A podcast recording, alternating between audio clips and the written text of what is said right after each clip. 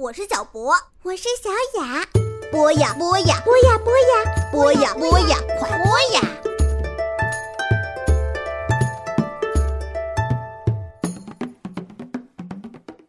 小朋友们，你们好，欢迎收听《冒险夏令营》。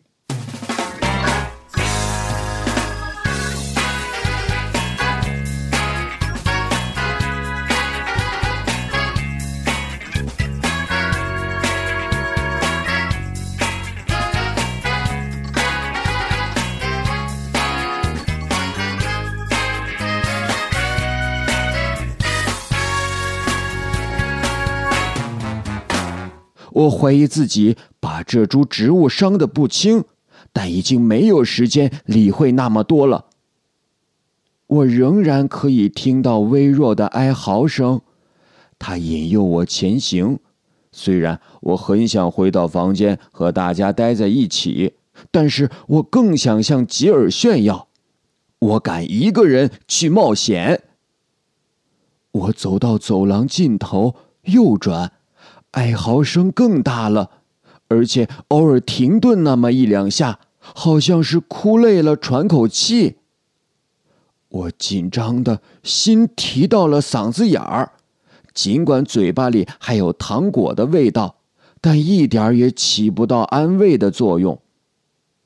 我看见最里面的房间亮着灯，我停下脚步，倾听着，等着动静。当哭声再次响起的时候，我确定了声音的来源，就是从那房间里发出来的。有人在里面小声说话，另一个在抽泣。我分不太清是谁的声音。于是我踮起脚尖儿，贴在冰凉的门上。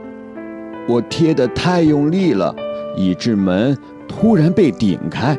我跌进了房间。莎莉老师穿着睡袍坐在床上，头上满是粉色的发卷。她用疲倦的眼睛惊讶地看着我。我心想：“哦，那是真头发，不是女巫的假发。莎莉老师不是女巫。”我松了口气，哭的。并不是莎莉老师，而是她怀里那个被旧毛巾裹着的小东西。他悲伤的哀嚎着，听起来很恐慌。你在干嘛，淘气的小男孩？你把我们吓坏了。莎莉老师说。接着，他瞄了一眼毛巾里的东西，说：“冷静点儿，有什么好怕的？”他轻轻拍打着毛巾，严肃地看着我。“哦，我的天哪！你做了什么呀？”他把毛巾卷丢在一边，从床上起身向我走来。“你哪里受伤了？我们最好赶快叫个医生来。”我困惑地看着他。“医生？为什么？怎么了？”我结结巴巴地问。莎莉老师慌乱的指着我：“看看你的血。”我低头看了看，我的睡衣上满是鲜红。我疑惑自己流了这么多血，怎么还好端端的呀？然后我用手指蘸了点红色尝了尝，这是番茄酱。番茄酱，哪里来的？呃。毛巾里是什么呀？我迅速转移话题。我走进床边，毛巾剧烈的蠕动着，发出断断续续的尖叫声。我拉开被单一角，眼前出现一团火红的毛球，毛球的棕色眼睛闪闪发光，黑色的嘴角抽动着。呃，真可爱，我咕哝着。是猫还是狗啊？它是一只狐狸崽子。莎莉老师说着，抱起小狐狸。它厚厚的尾巴漂亮的贴着身体，又哀嚎起来。但在莎莉老师柔声细语的安慰下，它渐渐安静下来。你从哪儿弄到它的呀？我问。我突然想要一只狐狸仔当宠物。说实话，它比沃尔特小熊还要可爱。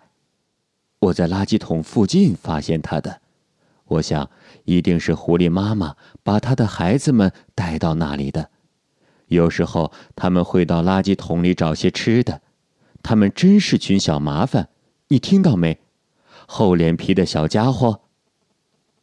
他宠爱的挠了挠小狐狸的头。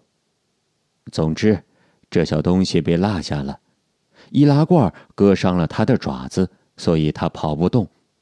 他把眼睛都快哭瞎了。如果我放着他不管，他一定会死掉的。所以，我把他带回房间养了几个礼拜。现在他的伤口差不多快好了，很快就能把他放生了。我们很快就要说再见了。莎莉老师叹了口气：“哎，你是不是听到他的抽泣才来这儿的？”我听到好几次了，一直在想是怎么回事呢？是不是他的爪子太疼了，所以哭得这么伤心呀？不，我认为他很好，他只是有点寂寞。在野外，狐狸晚上都是不睡觉的，不是吗？这个小家伙是想找人玩儿。我一靠上枕头睡觉，他就开始捣乱，直到我起来陪他玩为止。呃，我来陪他玩。我渴望地说：“我能摸摸他吗？温柔点小心他的牙齿。他年纪虽小，牙齿可厉害着呢。你的手也是被他弄伤的吗？”我注意到莎莉老师手背上的一道血痕。是的，被他的牙齿不小心擦到的，所以我一直戴着手套呢。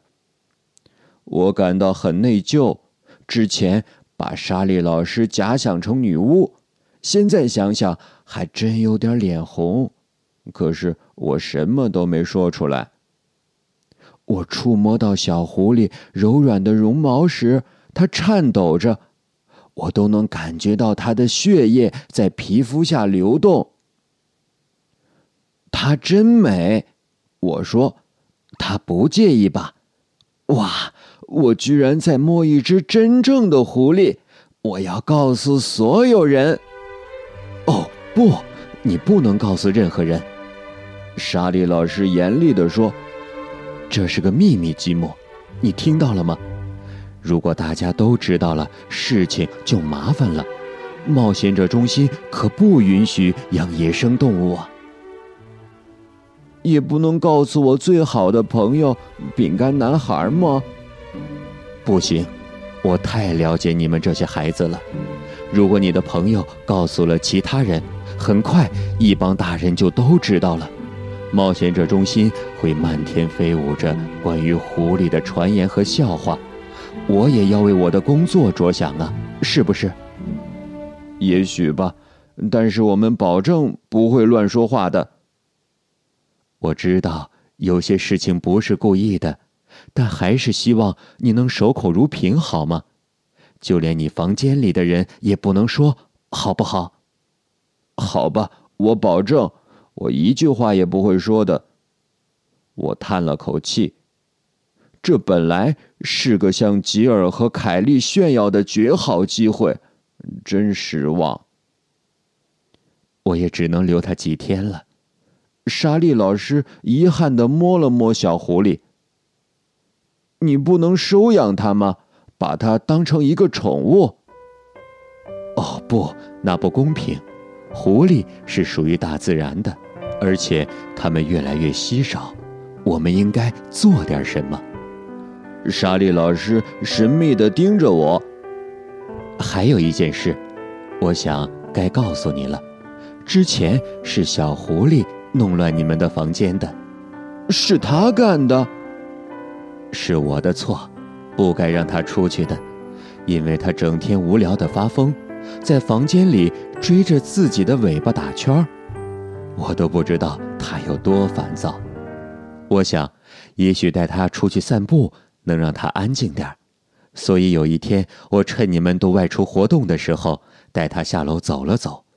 但是没想到他太兴奋了，到处乱窜，溜进了你们的房间，搞了点小破坏。你这个小坏蛋，我说。不过事情过去就算了。原来我冤枉了吉尔。那我能把他抱到膝盖上玩一会儿吗？我问。当然可以呀，轻一点就行，小心他在你身上尿尿。看来那滩水渍也是你的杰作了。我抱起他，像抱着小宝宝一样搂着他。他有点不情愿的哼哼唧唧，蜷曲着身子。但是当我轻声恳求他坚强点要像个大孩子的时候，他突然停止了挣扎。他很温顺呢，看他喜欢我。我自言自语：“我们不能为他做个笼子什么的吗？”你也不喜欢被笼子关起来是吧？那他肯定也不喜欢啊。但是你确定放走他之后，他就一定能找到妈妈吗？也许，是的，我希望如此。狐狸妈妈听到他的声音就会来找他的。他看起来是多么想念他的妈妈呀！我也想妈妈，我说。当然了，他很快就会来接你了。你在这儿过得还开心吧？莎莉老师把手温柔地搭在我的肩膀上，偶尔，我咕哝着：“快回房间去吧，太晚了，记得保守秘密哦。”我信守承诺，尽管有点困难，因为其他人都迫不及待想知道我去了哪儿。我们都急死了，你不在洗手间。我们到处找你，你就像消失了一样。”凯莉气呼呼的责备道。“你到底去了哪儿？你不是又听到哭声了吧？”饼干男孩问。“嗯，什什么哭声？”